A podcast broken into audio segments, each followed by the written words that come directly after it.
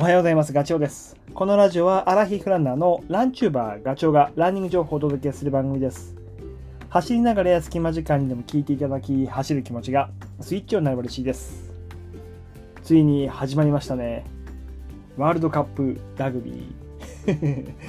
僕は4年前のワールドカップから見始めていて、今回のワールドカップもすごい楽しみにしていました。前回のあの日本対チリ戦、テレビの前で応援してました。よかったよ、勝って。次の9月の18日のイングランド戦が鍵ですね。あの、言うと完全なにやかファンですからね。過去に昔ラグビーやってたとかないんですけど、なんだかね、あの15人のあの一つのチームが勝つために力を合わせてっていうそれががむしゃらにやってるその姿が心を打たれるんで僕は大好きなんですよね。今回 NHK のテーマソング misia のなんだっけ傷だらけの、えー、王者？もう次今週末僕100マイルレースありますけどスタート前にあの曲を聴こうかと思って 気持ちを上げるためにそんな感じです。NHK のドキュメンタリーもその本番の大あの試合の前にいくつかやっていてそれ見てたらあのすごく、まあ、なんだろう印象的なあのところがシーンがあってその話をちょっと今ここでしようと思うんですけど何かっていうとねあの NHK の100カメかな？っていう番組があってラグビーのチームが合宿中の様子を100台のカメラがその合宿所に設置されていて、正確に150台って言ってたけど、そこからいい絵を引っ張ってきて、あの、番組に仕立ててるんですけど、それがなんか素の感じが、選手の素の感じが撮れていて、すごい、あの、面白かったです。NHK プラスとかだと見られ、見れるのかな？なので、もしそういうことが可能ならおすすめです。で、そのね、中の、えっ、ー、と、最後の方だったかな、チームの、えー、選手、まあ、レギュラーが15人で、全体で33人、だから半分ぐらいは控えの選手なんだけど、その控えの選手とメンタルコーチが話をしている場面があって、当然ね、控えとはいええー、レギュラーに出るつもり、レギュラーの選手の代わりってわけではなくて、自分が出るっていう気持ちでいるんだけど、やっぱり気持ち的にね、その場面が限られてるから、すごく不安定だと思うんですよ。まあ、それもあってメンタルコーチが話をしてたと思うんだけど、どんな話をしてたかっていうと、まあ、戦う気があるかみたいな、もちろんあります。試合に出るチャンスがあればと。準備できてますと。負けません。みたいな話をしてた。で、コーチが、外国人のコーチなんだけど、何か不安なことはあるかってえー、質問した時にその選手はねえっとね全力で完璧に自分の仕事ができるか不安みたいな話をしたと思うんですよ。そしたらその外国人のメンタルコーチが言ったことがなるほどと思ったんだけど要は100%完璧にする必要はないということなんだよね。でそれを例え話がジグゾーパズルの、あのピースパズルはえピースで成り立ってるけどその中の3つのピースを燃やせみたいな話をしてて燃やせなのかあのなくしたみたいな形で。それでも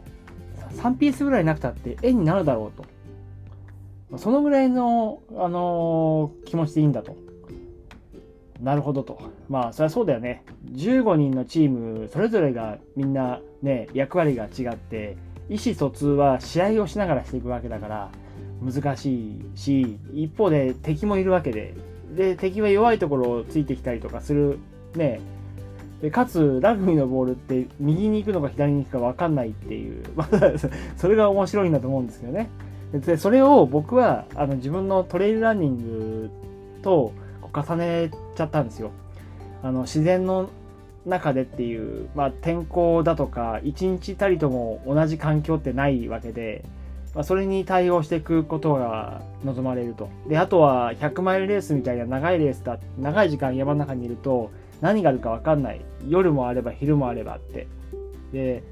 体調もあるので、そこで思い通りに描いていたプランが実行できるっていうことは、まあ、まずないわけで、そこ、そういう場面でどうやって対処していくかっていうところが、まあ、勝負だと思うんだよね。それがなんかね、あのそう、メンタルコーチ、ラグビーの、メンタルコーチが言ってることと、なんかこう、重なってしまって、心に残ってます。なので、まあ、この話がね、えー、これからレース出る人も多いと思うんですよ。走る方の。ね。あの、ロードもそうだし、トレーランのレースも来月はハセツネがあったりとか、コウミ100とかレイクビアがあったりとかするので、まあ、もう皆さんお分かりかもしれないけど、大体 うまうまくいかないというか、何か失敗、ね、想定外のことが起こるので、まあ、その時に、やっぱりね、えーと、うまくいかないと心が折れることがあるんですよね、ポキッと。そうするとそこからガタガタガタガタって崩れていっちゃうので、そうならないように、まあ、さっきの話、ジグソーパズルの話じゃないけど、僕なんか別に3でなくても5でも10でもいいと思うんだけど、とにかく絵になればいい。えー、結果が残ればそれでいいっていうふうに思うので、まあ諦めないことが大事だよなっていうのを、なんか、あのー、その番組見てて感じたので、その話を最初にしました。はい。で、今日の話はね、ガラリと変わって、まあ、僕今週末、新越語学100マイル走りますけど、160キロね。どんなレースなのかっていうのを、ちょっと、まあ、これからなんかトレランの長いレース、100キロとか160キロとか出てみたいとか、あともうすでにエントリーしてて、これから出るよっていう人もいるだろうし、新越出るよっていう人もいると思うので、ですけど、まあ、新越出る人は確認っていうことでね、聞いていただきたいなと。あの、ざーっと概要だけ言うと、どんなもんなのかなっていう話。新越自体はもう10、何回目なんだろうね。14とか5とか、そのぐらいですね。で、やっぱり人気があるっていうか、最初始まったのが100キロで、そこから110キロっていう種目になってずっと続いていて、で僕が出る100マイルは、えっ、ー、とね、多分3回目ぐらいだと思います。あの、そう、そんなに昔じゃないんですよ。ただコロナとかがあったんで、あの大会中止になってたんで、そん3回ぐらいだと思うんだけど、まあ基本出たい人が多いのは110キロの方ですね。で、100マイルは、まあそれにコースが長くなってるっていう、そんなレイアウトです。制限時間、あ、僕は100マイル出るんで制限時間の話をすると33時間です。で、エントリー枠が600人。600人も出るんだよね。あの、新越の。あの、シングルトラックが多かったりとか、なかなかその山入ることが多くないエリアなんだけど、そのぐらい。で、110キロの方は700人です。なので、まあ、1000人強の大会になります。で、えー、大会プロデュースは石川博樹さんですね。もうずっと石川さんがこれやってる大会で。で、バックにはパタゴニアがいて、参加賞はキャップリンのパタゴニアの T シャツがもらえるっていう。サイズ、いつものあの勢いで S とかあ M とかにしちゃうと、パタゴニアサイズ大きいので、あの選ぶときには S サイズにした方がいいです。ちなみにこれね、スタート時間が100マイルは、えーと土曜日の18時30分って夜なんですよ。これがポイントで、すごい難しい。寝ない、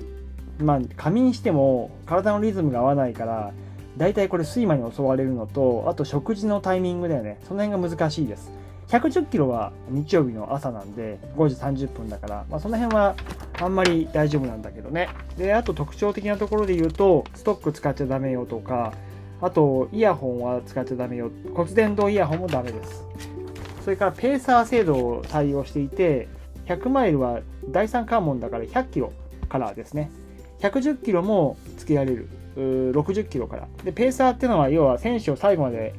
ゴールまで導く役割なんで、何かこう、補給食あげたりとか、なんか持ってあげたりとかっていうのはダメよっていう。まあ、ペーサー制度もね、新越が初めて日本に持ち込んだ